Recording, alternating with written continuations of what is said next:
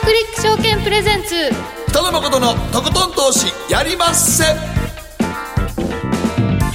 どうも皆さんこんばんは北野誠です。そして進行 MC の大橋ろ子です。そして番組アシスタントは早乙女里奈ちゃんです。こんばんは早乙女里奈です。はいよろしくお願いします。よろしくお願いします。お願いします。そして今日は元インターバンクディーラー HSBC のチーフディーラーだった竹内則弘さんをお迎えしておりますこんばんはこんばんこんばんは。は竹内宏です。よろしくお願いいたしま。すよろしくお願いいたしますさあマーケットね少しこう不安定な感じどっち行くのかなというようなムード漂ってきましたがもうなんか世界経済あれですかねもうどの金融機あの国の、えー金融政策もちょっと緩和方向に向かっている感じがしますね、もう完全にあ緩和緩和と緩和と言いますかですね。はい。まああの引き締めからはもう完全に遠ざかっちゃってますね。はい。は先週は ECB 理事会、っていうか緩和しないとちょっと危険なんでしょうね。うもう徐々に織り込んでますからね緩和ということ。そ完。璧にあのリセッションですもんね。後退局面でしょ今。にイタリアなんかは入入ってます完全に入イってます。タリアは完全にもう今リセッションですもんね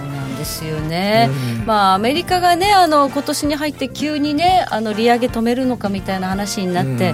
えびっくりしたんですけど今度 ECB までというね、まあ、まあ、ECB はねあのそんな機運があったんですけれどもまさかちょっとこの段階でいきなりこのカードを切ってくるかっていうとちょっと早かったですね。あと誠さん日銀にもねあの福井さんにも解説いただきましたけど一部緩和観測出てきてますからね。なったねこれ以上の金融緩和日銀がっていうのはもう銀行普通の銀行が多分ちょっとやばいですからねも副作用出ちゃいますからねまたね。う。ねえもうそれ取れてなくて今地方銀行も危ないって言われてるのにね。収益構造がね、ということになってくるんですけれども、まあ、何が起きているのかえそしてユーロは一体どうなるのかと、えー ECB 理事会の後はストーンと下がったんですけどね。またちょっと戻しちゃいましたね。これ一筋縄でこう崩れていかないのがまたユーロのこうねイライラするところですけどね。そうですね。はい、ということでえ今日はえ竹内さんには ECB 理事会とあとユーロの行方についてじっくりとお話を伺っていきます、そして番組後半賢者の投資のコーナーは三菱さん戦略研究所の安田佐和子さんをお迎えしましてダウ輸送株依然として炭鉱のカナリアなのかをテーマにお話を伺っていきたいと思います、えー輸送株ですからね結構実態を経済の実態を表すというところなんですがここが今ちょっと続落が記録的な、まあえー日数になってきてますので、えーこれがねどのようなことを占っているのかということを安田さんに、えー過去の例からも、えーいろいろと解説いただきたいと思います、えーこちらもご期待いただければと思います、えーそして今日の皆さんからの投稿テーマ東京オリンピック・パラリンピック皆さん注目してますか？ということで今日、えー昨日12日オリンピック開催まで500日ということでカウントダウンですけれどもね竹内さんはテレビで見ますか？テレビで見ます。なぜかというとですね多分き競技場行くと高いですしね、目ええ目の前で見られないですからね。はい。特に僕マラソンを見たいんでやっぱりさあの最初から一番いいところで見たいんでテレビ見ます。マラソンなんか年明け箱根マラソンね見るのがすごい楽しみだって毎年ね。毎年ですね。見ようとしたらフラッシュクラッシュ来ちゃいますそうなんですよ。今年箱根マラソンの時にあのドル円相場でえらいことになったんでね。あ箱根駅伝ですね。駅伝そうですね。はい。マラソンじゃないですね、まあ、東京はねあのオリンピックはマラソンもいろいろね、えーたくさんの種目がありますけれどもどのように注目されているのか、えーどしどし投稿送ってください。番組後半でご紹介をさせていただきます。ということで、えーこの後早速誠とひろ子の週刊気になるニュースからスタートです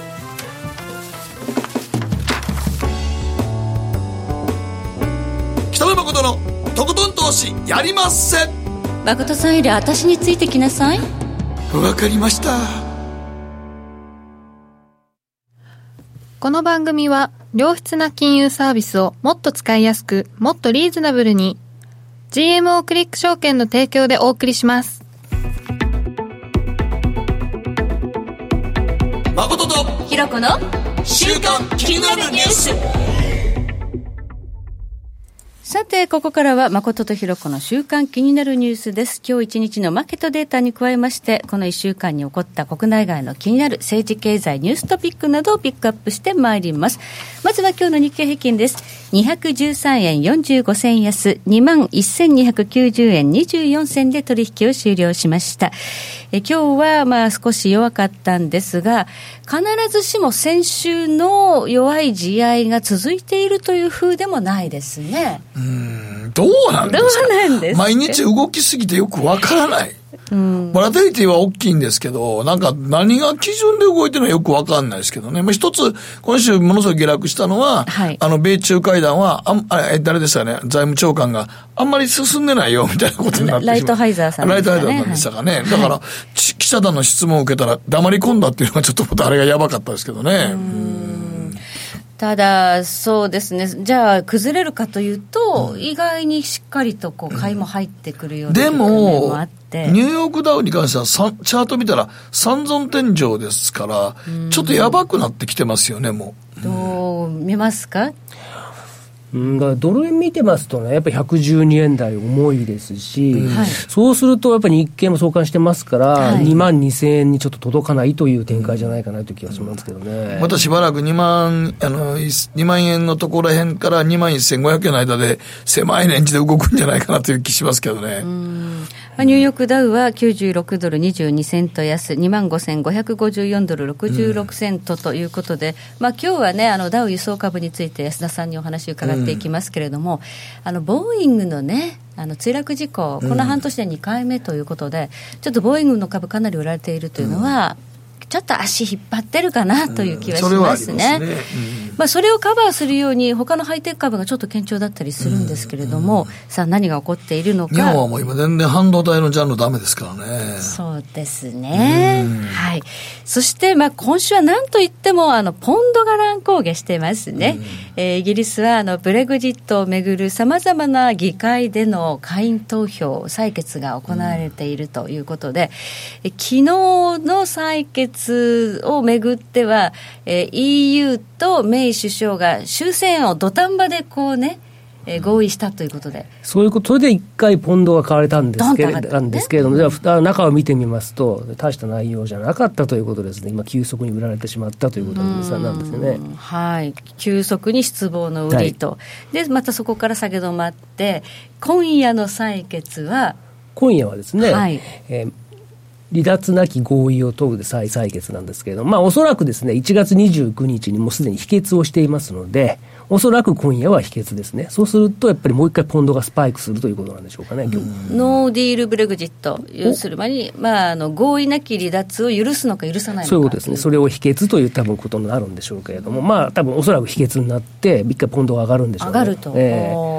そうすると、明日に持ち越して、また明日ですね、えー離脱の期限を延延期するという採決なんですけど、ここでもやっぱり、そうすると、イエス、あのそれは可決になるんでしょうね。それでもう一回、多分ポンドは吹いて、一回そこで終わりになるんじゃないかなという気がするんですけどね。じゃあ、まあ、一連の、まあ、シナリオっていうのは、大体予測がつくわけですね。もうこの3日間のシナリオというのはですね、もう先週ぐらいからですね、もうずっと練られてですね、あの大体もう織り込まれていたんで、はいうん、ひょっとしたら場合によってはですね、あんまり大きな反応がないかもしれないんですけど、まあ、いずれにしてもですね、いい瞬間的にはポジティブな反応だと思いますけれどね。はい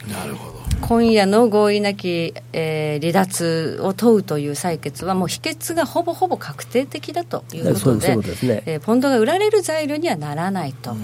ただ、明日ね、そのきその期限どうすんだっていうところのはい。採決で、この期限が短いと、やっぱりどうせ決められないよねっていうことになりませんかね？もうすでに2年9か月こんなことやってますからですね、すね。じゃあ2年9か月やってきて、じゃああと3か月ね、延長して、じゃあそれがちょうど3年になったところで、じゃあ目新しいはは目新しい進展があるかというと、うーん、ひょっとしたらあるのかもしれないですけどね、まあさ 最後の土壇場ではやっぱりですね、えー回避されるんじゃないかなというのは、まあ、市場のコンセンサスですけれども。あとね、なんかあの国民投票もう一回やるみたいな話がシナリオとして、ね、濃厚になりつつあると。はいどうなんですか、もう一回やってブレグジットをやめたっていうような可能性が出てきてるんですね。出てきてますね、一部ね。ただですね、民主民主民主主義の国ですからはい、一、回民意が、民意で決めた、えー結局離脱ですからね、それをそうそう簡単にですね、2回目が打って出られるかというとですね、またそこもハードルが高くなるわけですよね。で、事前に準備もしなきゃいけないいけないわけですから、まあ、いずれにしてもですね、えーまあ、今回の場合は多分おそらく、えー延期になってですね、とりあえずですね、3月29のですね、えーノーディルブレグジットというのはとりあえずは会議されるんじゃないかなとは見てますけれども。だからポンドが暴落するというようなことはなく、まあ、ちょっとね、足元はね、神経質に乱高下してますけど、ちょっと上がってきた、ショートカバーで上がってきたというのが、ここまでの相場ですかね。ね。はい、イギリスへの投資というのはこう、どんどんどんどん鈍ってきて、あの日本の車もね、生産やんなくなるっていう話。本田さんがね、やめるって言いましたからね、日産もなんかね、日産も結局、エクストレールの生産を九州工場に移転と言ってますからね、でトヨタもその生産の状態を変えるか考えると言ってますから、まあ、どんどんどんどんですね既存の投資が引いてるということになっちゃいますね、だから長い目で見ると決してねイギリスは買えないよねっていうね、投資まあ、思惑で今、まあ、みんなマネーゲームとしては面白くなってるんでしょうけど。マネーゲームは本当マネーゲームですね。でも、だんだんやっぱ投資としての対象としては、ちょっと、金融立国みたいな感じだったけど、ちょっと今みんな引いてますよね、引いてますよね。まあ、通常ですね、そういう、あの、政治も安定しない国ですね、やっぱお金振り向けられないですから、うん、まあ、既存のものであれば凍結、新規のものであればしないということになります、ね、まあ、見送りでしょう、ね、そういうことですね。はいということで、まあ、今夜、そして明日もね、あの会員投票採決がありますのでね、ちょっとポンドは、えー、上下に神経質に、まあ、ノイズ的な乱高下あるかもしれないということで、気をつけていただければと思います。さあ、ではここでりなちゃんの今週気になったニューストピック、上げていただきましょうか。はい、えー、今週はタクシー代廃車時に確定アプリ使用で需要喚起というニュースなんですが国土交通省が12日に目的地までのタクシー運賃を乗車前に確定させる新サービスを2019年度に導入する方針を決めた。2019年度？はい。今年じゃないですか。今年か、意外とすぐでした、はい、新サービス、はい、はい、はい、新サービスはあのタクシー会社各社が用意するアプリを使ってお客が乗車地と目的地を入力し表示させる表示される経路と運賃に納得すれば確定らしいんですよね、うん、で運転手の判断で経路が変更されてもその運賃はもう変わらないっていう。まあまあ、一部ね、はい、あの、ちょっと時々運転手さんによっては、はい、無意味な遠回りしてる人いますから、ね、そうなんですよ。これ私、欲しいんですよこれ。いいなと思って。身に染みて感じあの女の人一人で乗った場合は意外と遠回りされてるっていう。そうそう道知らないと思われてるんですよ、ね、思われてるからっていうのがありますよね。知らないんですけどね。でもなんか料金違うんだよね。そうなんですよ。結構違うから。おかしいなみたいなそう、ね、おかしいですよねあれ。だからプロみたいな一言最初にあのルートを確認しないです。どうです、うん、ああこのルートでいいですかって僕よくよく言われますけど。僕もでも、それは言いますね運転手さんね。で僕なんか名古屋乗ってるも時々あの俺が言ってるルートを、えー、完璧に無視してる人もおられますね。そうですか。このルートで行ってくださいって ああみたいな。全然気にしてないですね、えー、おじいちゃん全く気にしてないですねやっぱりね、だから逆に言うとそれはまあこれからいいかもしれませんよね、はい、今ちょっとウーバーの白タク問題も出てきてますので、だから多分タクシーもその透明性求められてくるというところあるでしょうからね。やっぱり揉め事多いのかもしれないですね、ん。なんか料金高いんじゃないかとか降りるときにあのだけどね、あの一番よくみんなあの酔っ払って、うん自分の思ってるルートじゃないと運転手さんと揉める人多いんですよやっぱり。そう。あの夕方のニュースとかねワイドショーであの暇ネタあんまり大事件がない時は、うん、よくそのタクシーの車内のね映像を、はい、あとあの警察24時とか、ね、そうそうそう。ああいうのでよくねそういう揉め事が、ね、男が大好きな警察24時は、うん、ね何回かやりますけど、うん、好きなんですかね男ね男は警察24時好きですけどね、大体あのでも深夜の夜中の酔っ払ってるタクシーあのお客さんとタクシー運転手さんが揉めるっていうのはよくあることですからね、しかもその時なんか遠回りしたやろとかってなんかようわからんことになって。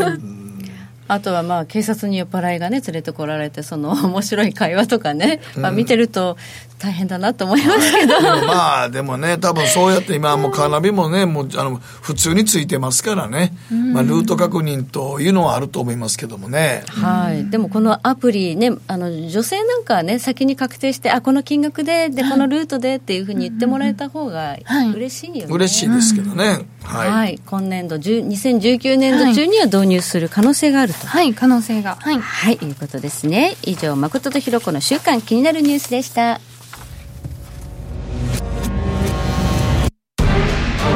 北野誠のとことん投資やりまっせ誠さんより私についてきなさいわかりました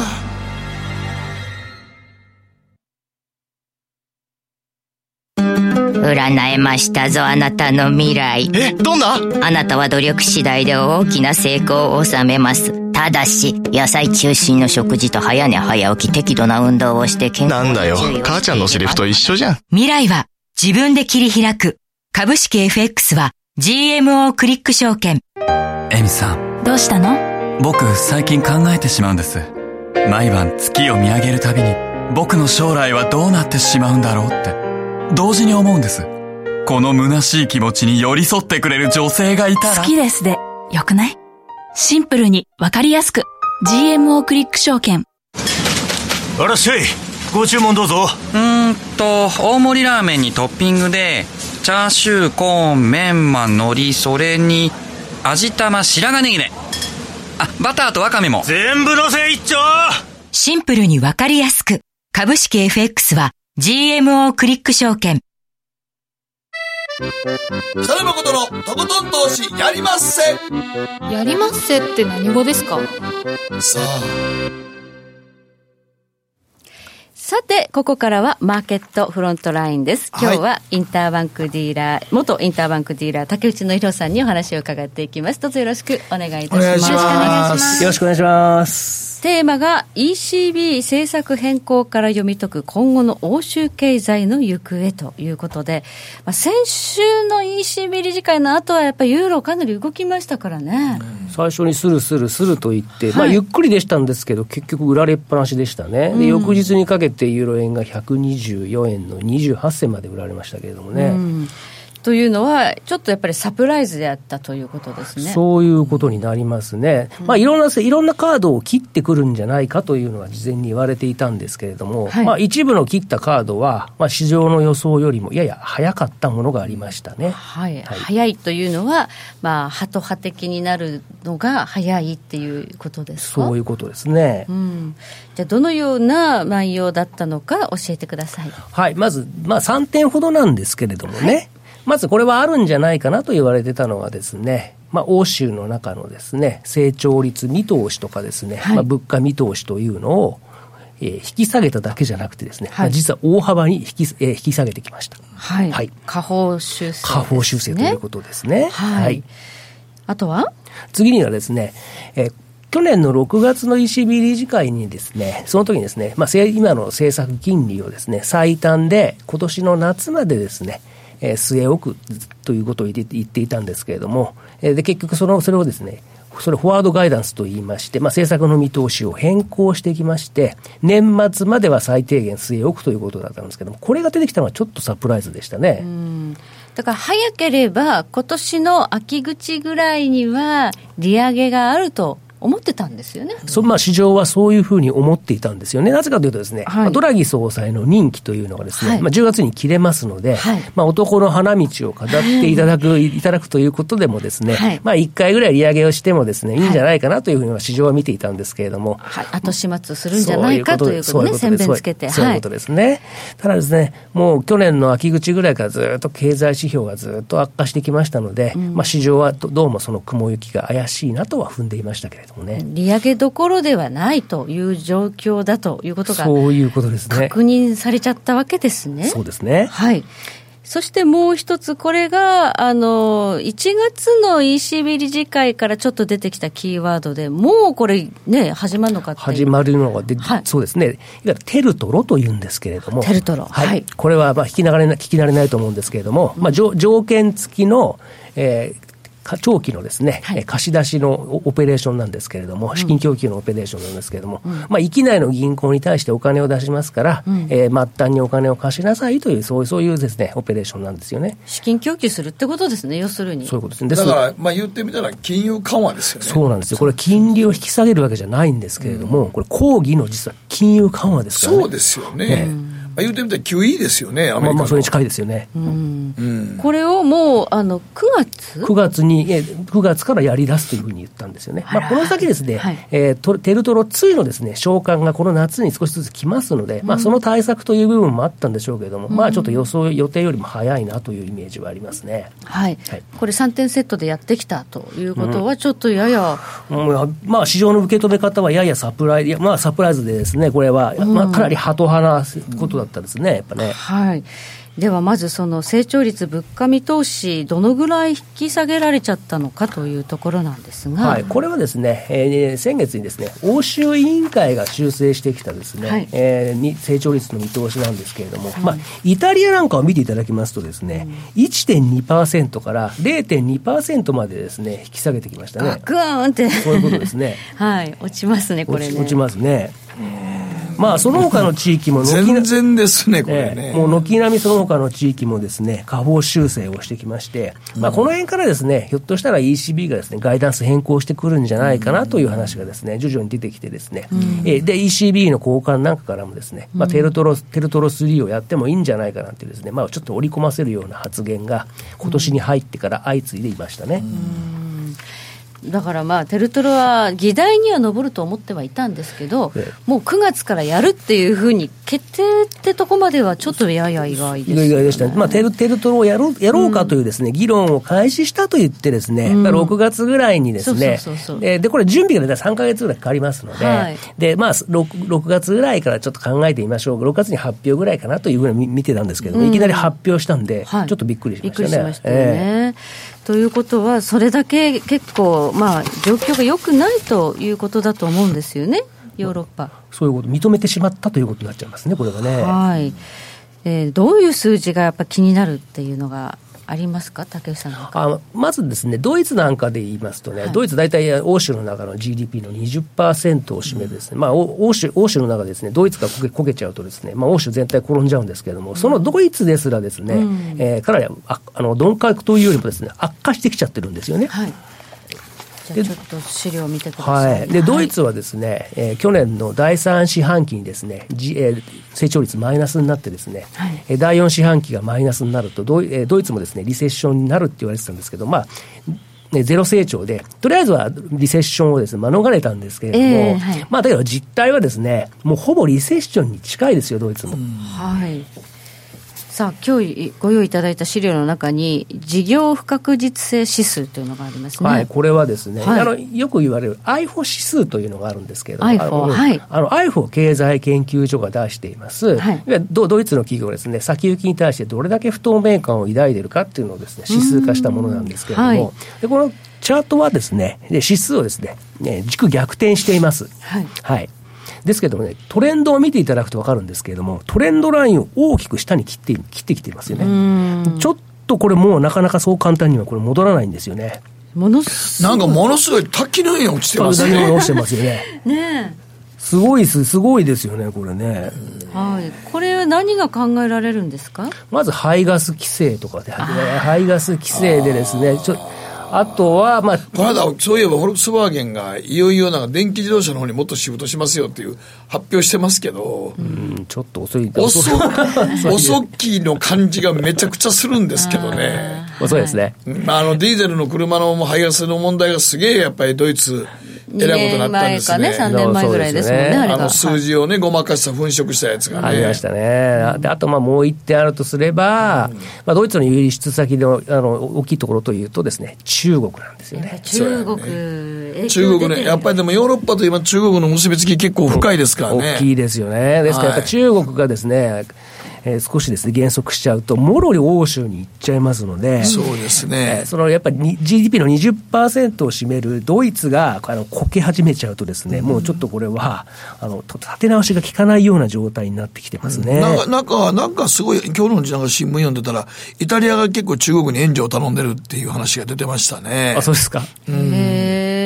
へまあ、中国はまあそう言ってもね、お金があると思われてるみたいですけど、なんかでも、ドイツ銀行の筆頭株主に一時踊り出てたんですけど、うん、なんかもう名前なくなってますよね。あそうなんですか？はい。もうあれは今、先週も言ってましたけど、ドイツ銀行はブラックボックス化してますからね。うん、そう、はい、ドイツ銀行、やばそうですよね。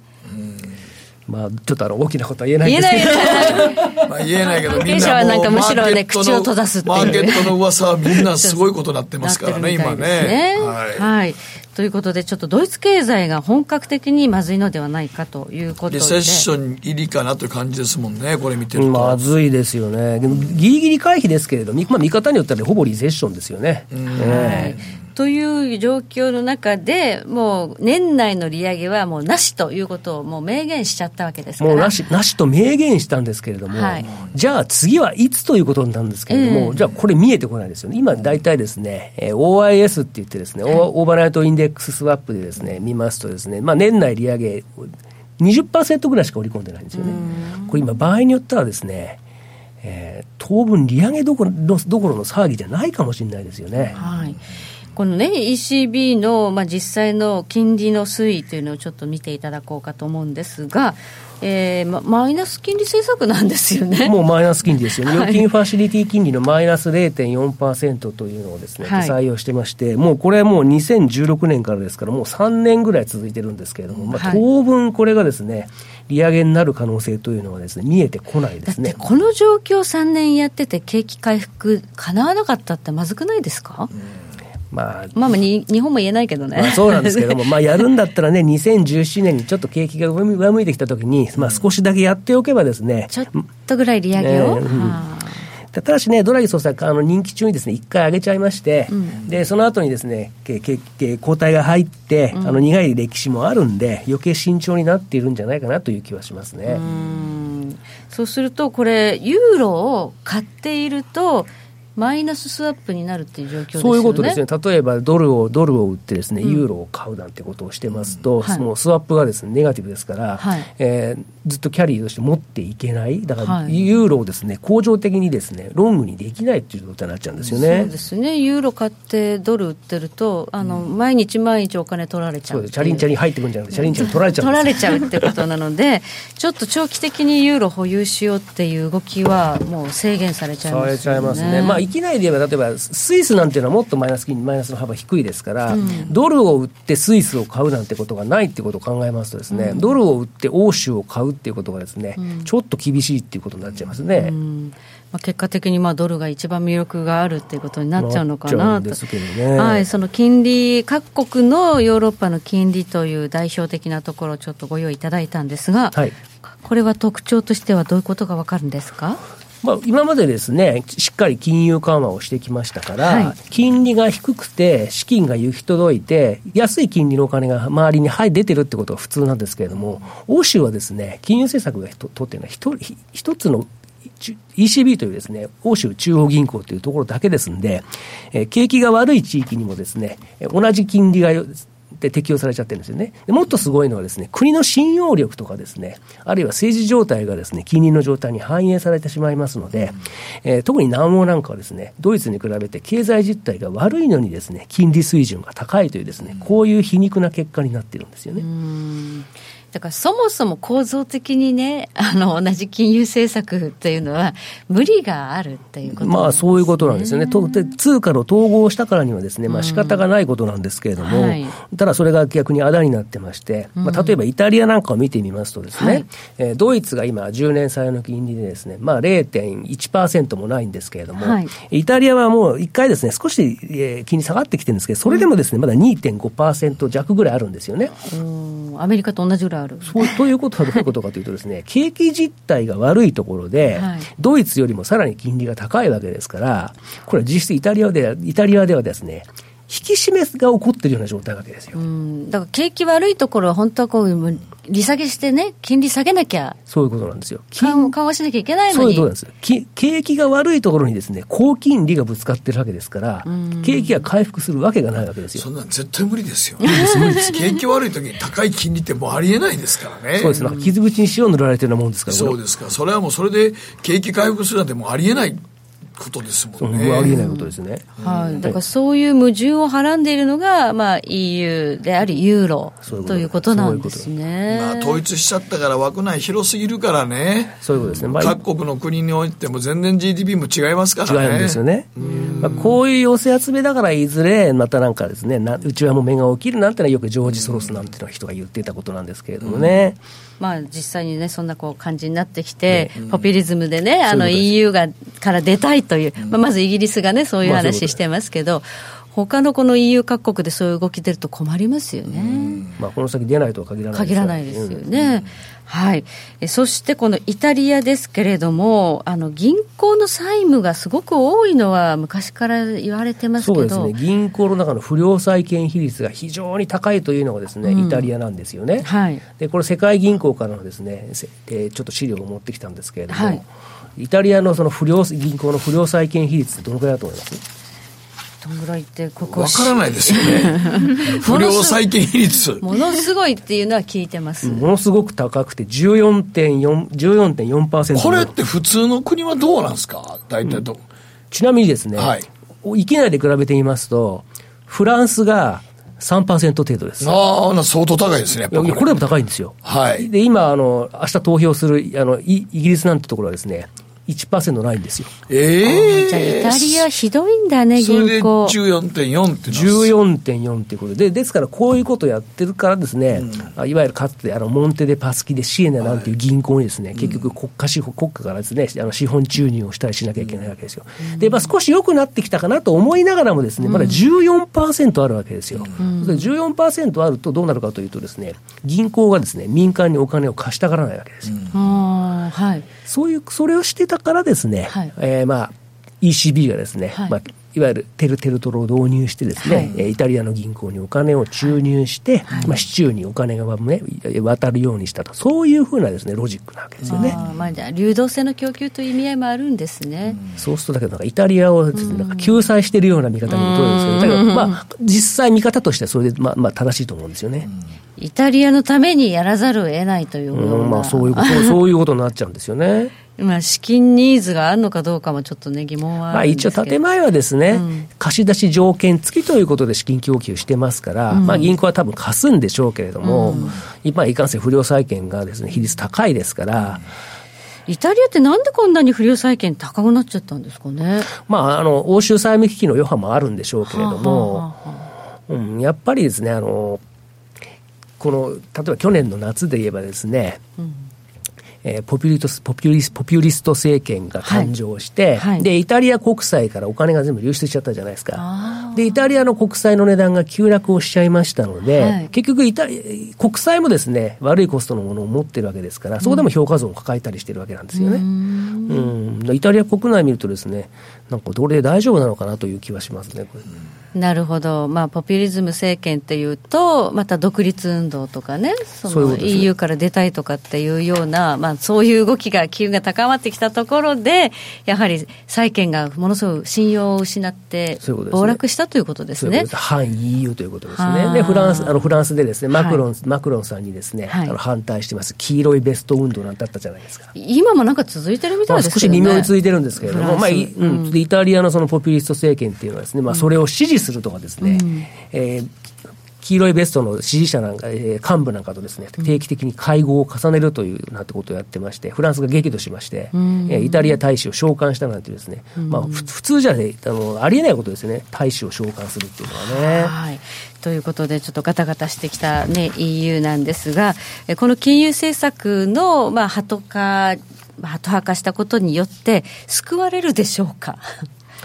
まあ、短期的にはですね、はい、えー、安堵、安堵というかですね、えー、まあ、市場はあの安定するんかもしれないんですけど、まあ、先延ばしにはこうできるかな、いろいろ問題を。ねはい、ただですね、この長期の資金供給オペっていうのがです、ね、出てきたことによって、さっき北野さんもおっしゃられてたようにですね、これはあの抗議の金融緩和ですからね、えー、そうすると、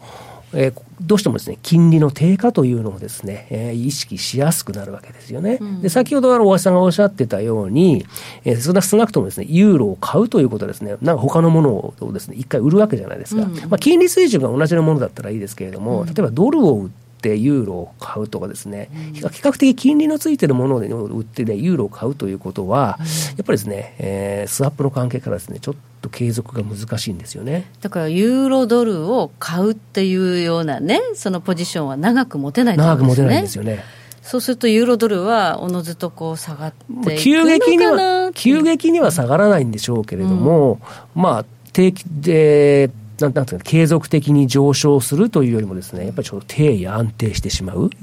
ということになっちゃうんですよね、はい、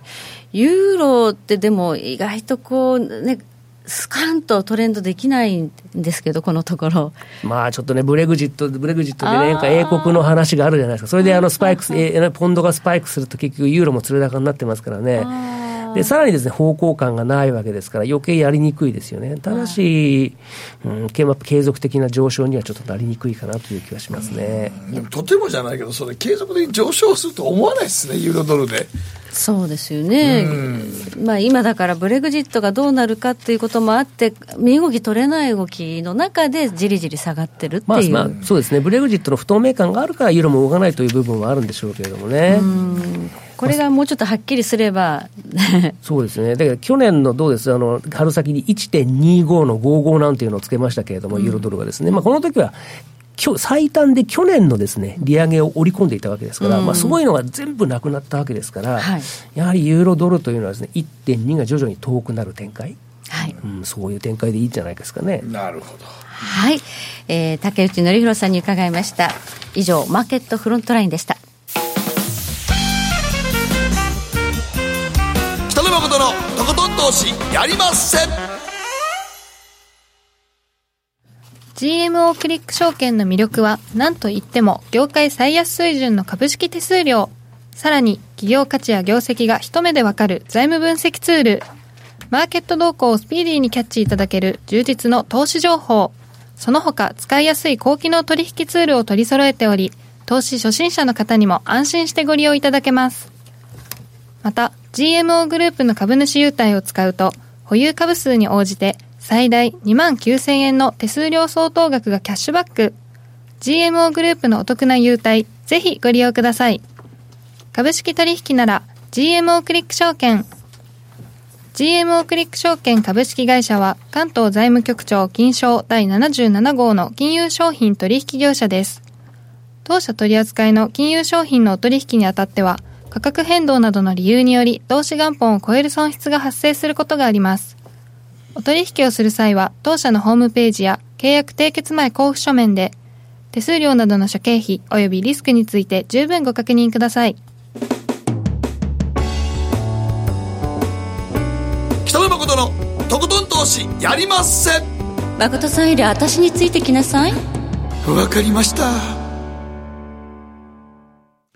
賢者の投資。さあ改めまして三井物産戦略研究所安田沙子さんにお越しいただいています。こんばんは。よろしくお願いいたします。さあ今日のテーマダウ輸送株は依然として炭鉱のカナリアかということですが。炭鉱のカナリアなかなか難しいですよね。はい難しいです。探検隊とか言ってましたけどね。探検隊惜しい。ある意味近いんですけれども、はい、あの炭鉱の労働者昔はですね、はい、あのやっぱり危険な仕事じゃないですか。どういう有毒ガスが出てるかわからない、ね、そうなんですそれで連れて行ったのが鳥かごに入ったカナリアで、はい、カナリアは有毒ガスを察知すると、泣き止むっていう話があるんです、ね、泣き止む。はい、うん、いやそれまでピヨピヨピヨピヨ言うてると思うピヨピヨ言うてるかとか知らんけどな。カナリアピヨピヨ。まあでもそんな感じで泣いてんのさえずってんのが急にパタッとなくなってパタッとカゴの中で倒れたらあ有毒ガスが発生してると分かるわけ。ああ。はい。ということで炭鉱のカナリアっていうのは危険を知らせるという意味なんですね、はい、うんでそういったものっていうのはやっぱり金融市場にも大事にされてましてさすがにあのカナリアはね金融市場では使いませんけれども、はい、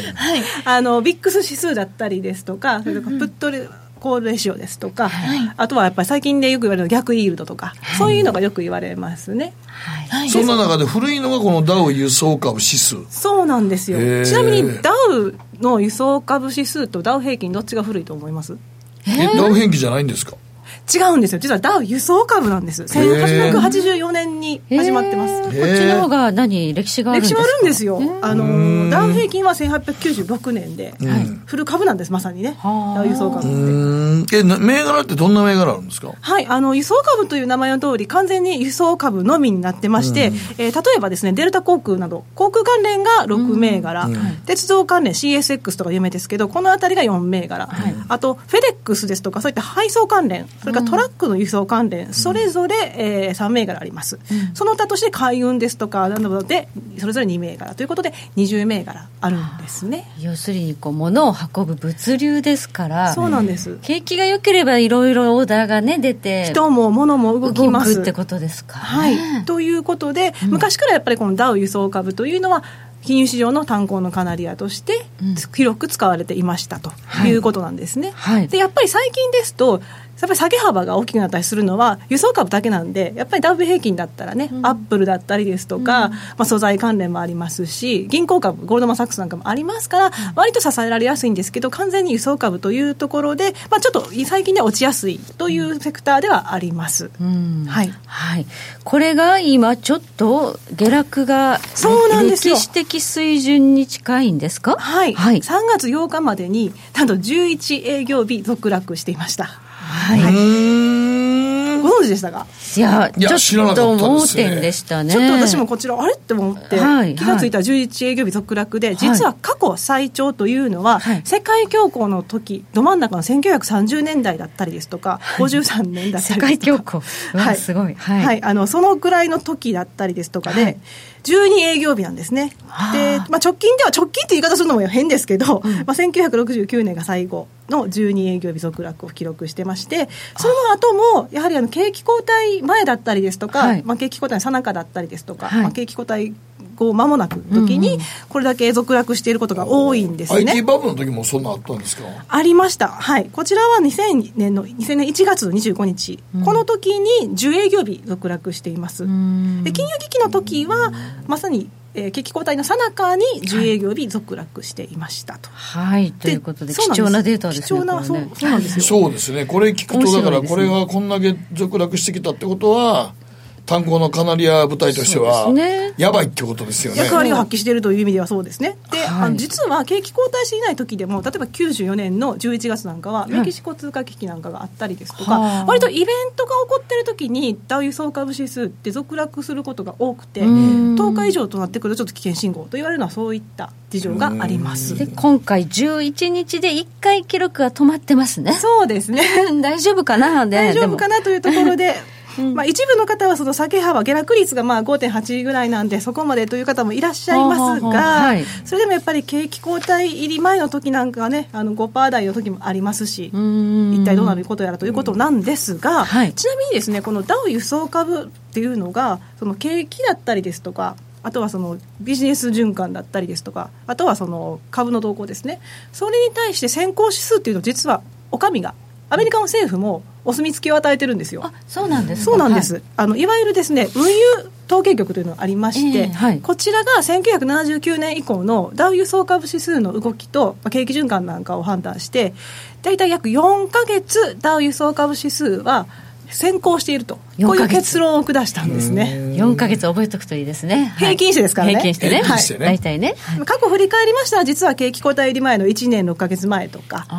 9か月前ということもありますのでただ今回の結論としては4か月前というのが平均でありましたということなんですよ、はい、まさに炭鉱のカナリア的に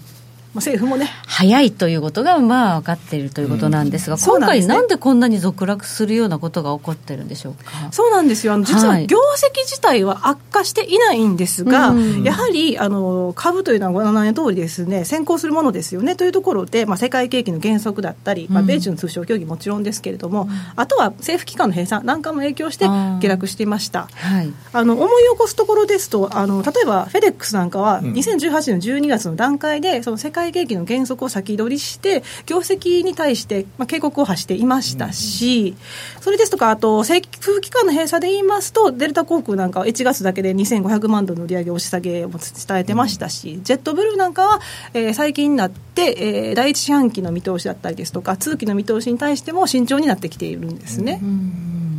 まあ、ということを考えると、やはりちょっとね、無視できないなと思うんですけれども、はい、これあの、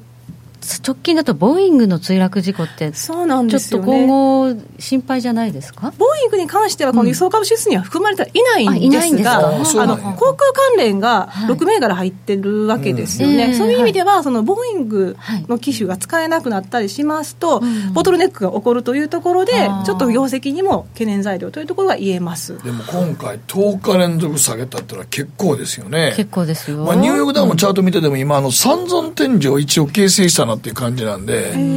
あんまりチャート的な形状はよろしくないですよ。よくないことは確か確かですよね、もうニューヨークダウもね。そうですね。ダウ平均も結局5営業日続落してましたからね。だからこれがね、今後どういうふうに結びついていくのかということですが、うんはい、えー、この指数がまだ下がる可能性があるのか、まあ、今、アメリカの経済指標も、まあ、玉石混交というか、えー、悪いのが結構、目立つようにはなってきてますよね、うん、特にあの雇用統計はびっくりした数字でね、うん、先週ね、はい、ノンファンペイロールが前月比2万人プラスということで、うん大変なサプライズでしたよね、それの中で、また実はこの輸送倉庫関連もびっくりな数字が出てきてまして、はい、0.3万人のマイナスだったんですよ。でこれ約2年ぶりなんです。この下げ幅というのが。マイナスですか。はいマイナスだったんですね。で特にこの倉庫になりますとはい、あのオンラインの売上高ってやっぱりアメリカでも今上昇してきてまして、うんはい、それを考えると割とやはり景気敏感と言えるわけですよね、うん、ここが下がっているというところがちょっのポイントかなと思います。実際ちょっと小売売上高のうちどれだけのシェアかと言いますと、はい、ちょっと見ていただきたいんですが2000年の時はですねわずかオンラインのシェアって0.8%だったんですよ、はいこれがですね今は9.8まで上昇してまして、まだまあ今10%ぐらいってことですよね。はい。であのこれが年末調整になりますと20%ぐらいまで跳ね上がるんで。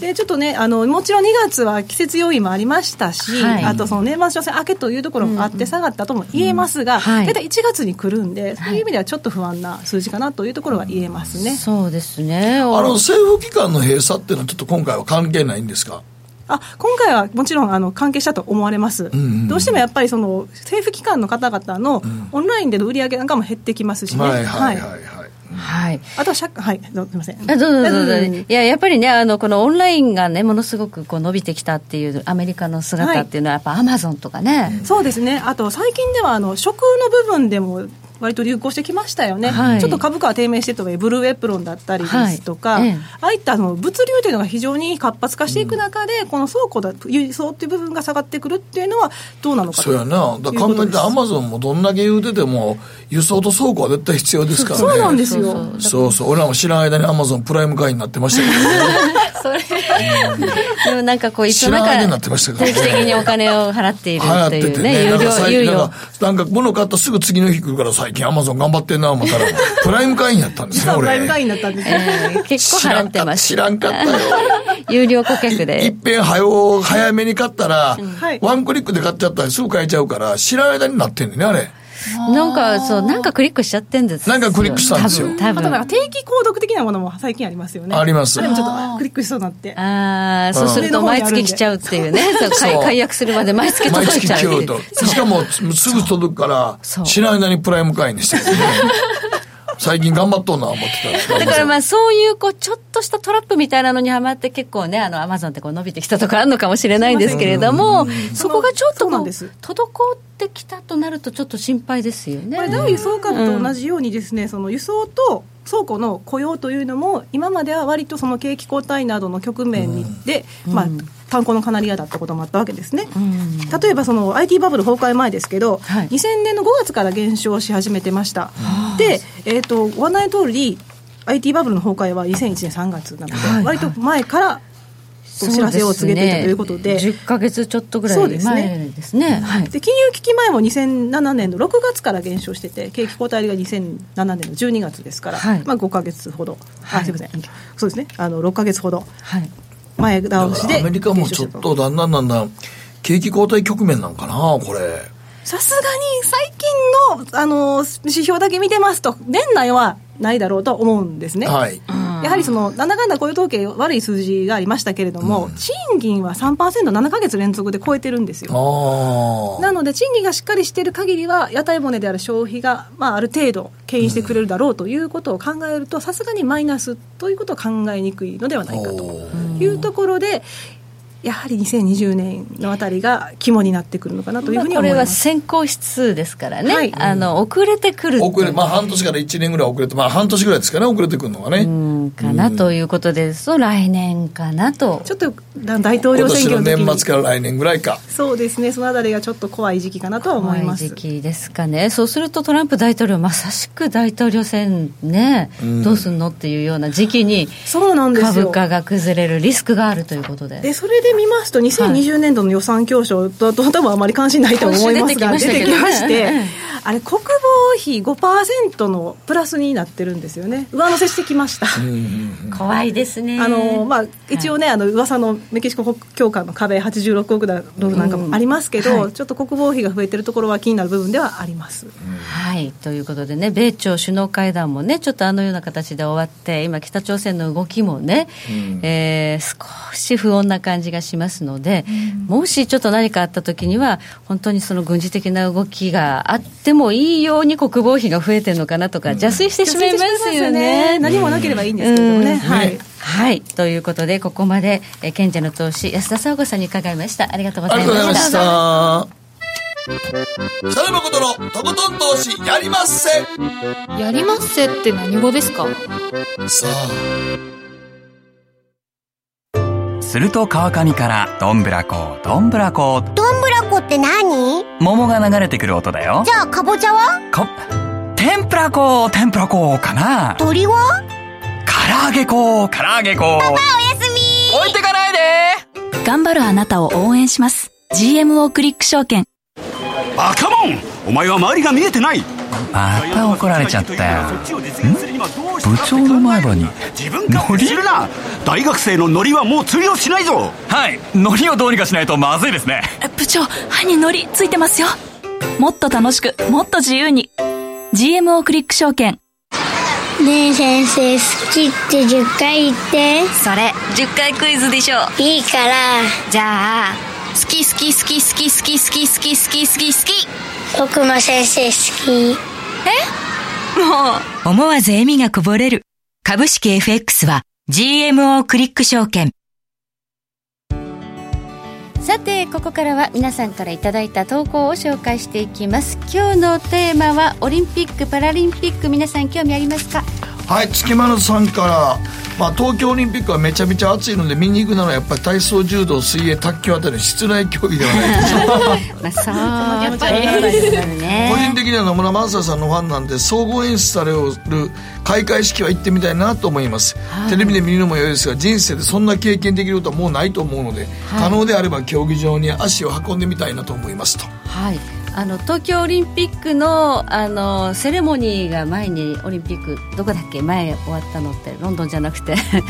リオかそうリオ、ね、あの時の東京オリンピックのセレモニーすごい良かったです、スーパーマリオ。そうそうそうそう安倍総理がスーパーマリオを持ってた、ね、すごくこう良かったのでセンスがあってちょっと開会式は楽しみ。開会式はどんなことやるのか楽しみです、ね、すごい楽しみですよね、ね、日本の文化をどう組み入れてやるかっていうのね。ねはい、はいはいこちら朝さんからで東京オリンピックで注目しているのは陸上競技です、はい、日本には頑張ってほしいのですがトラックを世界最速で走る他の国の選手も見たいですね。金メダルを取る選手はすごいのは分かっているもののやはり生で見たいです。やっぱりね、すごい早いんですよ、だからですよ、ね、テレビで見るのと実際に目の前を通り過ぎるのを見るの全然違う。駆動感が違うでしょうね。でしょうね。一瞬ですよね。多分一瞬で通り過ぎていくと思うんですけれども。ねなんかジョイナーとかカール・ルイスの時代 いついつの？あの詰めながら思い出しました今今誰が速いのかなみたいなね。マラソン選手でも、僕はあの一度駒沢公園のオリンピック競技場とか外のトラックで、うん、たまたま見かけた猫ひろしがめっちゃ速くてびっくりしましたマラソンってね。猫ひろしそんなに速くないと思ったのに、うん、でも猫ひろしでもめちゃくちゃ速いです、はい、ぱ2時間台が2時間半ですか、ね、走る人は2時間半でもでもやっぱ早いですよね。早いですね。早いんですね。練習見ましたけど一度。はい。ね、猫を置いてるうちにと通り過ぎてきました。猫騙し的な猫騙し的な、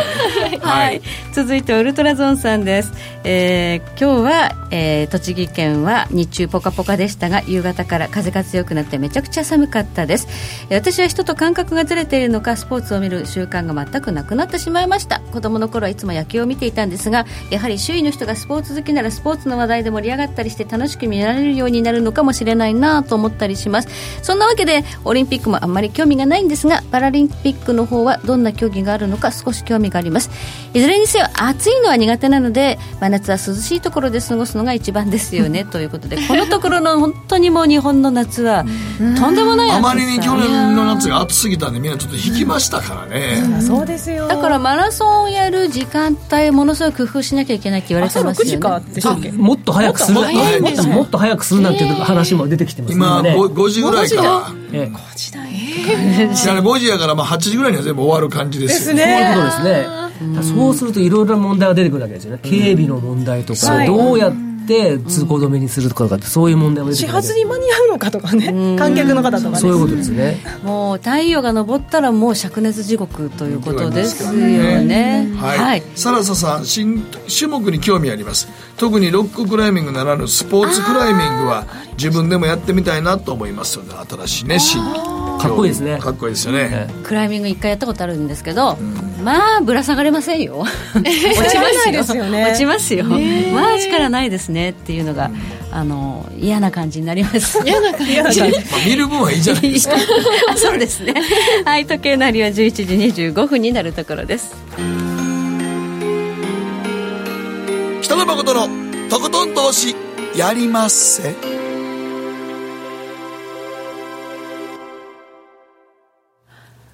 この番組は良質な金融サービスをもっと使いやすくもっとリーズナブルに GMO クリック証券の提供でお送りしました。さあここから来週に向けての注目イベントスケジュールですがどんなところが注目でしょうか？一応あの今週日銀があって最近あの一部で緩和のね話題が出てるので黒田さん質問にどう答えるか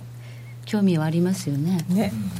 うんまあ、緩和やるやるっていうとしか言えないでしょうけれども、だからこんなレベルでできるわけないですから、まあ、100円についたら100円にいったらやるとか、そういう頭の中ではそんなふうに思ってるんでしょうけれども、このレベルではとてもできるできる状態じゃないですね数字も言えませんしね。もうちょっと緩和はね、ちょっときび日本では厳しいんじゃないですか、これ以上。消費増税するのに緩和っていうのもね、なんか本当にね、矛盾があるというふうにね、はい、感じますけれども、増税はもう規定路線ですね、現状ではね、はい、よほどのことがない限り、うん、そうするとやっぱり。でも最近、竹中平蔵さんがインタビューで、うん、やめたほうがいいよ、増税なんてって、あの竹中平蔵さんがもうやめたほうがいいよ、あのデメリットが大きすぎるよと、うん、それよりもまず歳出削減する方を考えないと、そっちやだけやってもしょうがないですよというのは言ってましたけどね、うん、今でもね内閣に入ってるわけじゃないですもんね、平蔵さんが言ったところでということになっちゃいますよね。今、大学教授に戻戻られてるんで、確かね、うん、そうですよね。うん、はいということで、まあ、ちょっとね、あの今年の日本はいろいろとあの選挙もありますし、増税もあるので、どこかで日銀頼みというのが出てくる可能性は否定はできないという状況でしょうか、うん、その他に何か注目の指標とかありますか？やっぱり一応 FOMC ですね、うん。まあ、もちろん政策変更ないんでしょうけれども、今、ドットチャートをどうするかなんていう話が出てきてますので、はい、えーまあ、ドットチャートをですね、えー、やめてしまうってことは多分ないでしょうけれども、なんかその辺に対してヒントが出てくる可能性があるかもしれないですね。セントルイスね、ブラードさんはね、長期見通し出しませんしね、あの一枚岩ではないところも実際あるわけですよね。はい。まあ、年内利上げはもうないのかななんていうふうにマーケットはね、思ってるみたいなムードあるんですけれども、うん、安田さん、前回ね、まだそんなに甘くないよと。やっぱり賃金の伸びが、さすがに労働指標は地高指数とはいえ、賃金がこれだけ伸びているとなったときに、ある程度その、ノンファンペイロールが15万人プラスになってきているところ、フェドってこのまま本当に据え置きでいいんですかっていう議論が出てきてもおかしくないと思うんですよね。で、ね、あのまあ、前任の方ですと、ミエレン前議長なんかは、その2015年の12月の段階で、あのむしろ、10万人ぐらいでいいんだっていう話がありましたから、うん、要は労働市場逼迫してるんで、そんなに増えないでしょうっていう話ですから、それで実際増えていて、賃金も3%ということであれば、うん、本当にそれでいいんですかっていう話になりかねないと思うんですよね。やらない理由はないわけですよね、うん、あるとしたら株価見てんですかってことになっちゃう、ね、そうなんですよ、はい、でちょっと面白いのがあの、実は年2回の利下げ論前出てきてまして、あの FF 先物で見ますと、まあ、0.5%ぐらい、それがいかないからなんで、もうビビたるもんなんですけど、それだけちょっとマーケットが織り込みすぎてる点もちょっと怖いなっていうところはあります。はい、この後延長戦でもお話伺っていきたいと思います。どうもありがとうございました。ありがとうございました。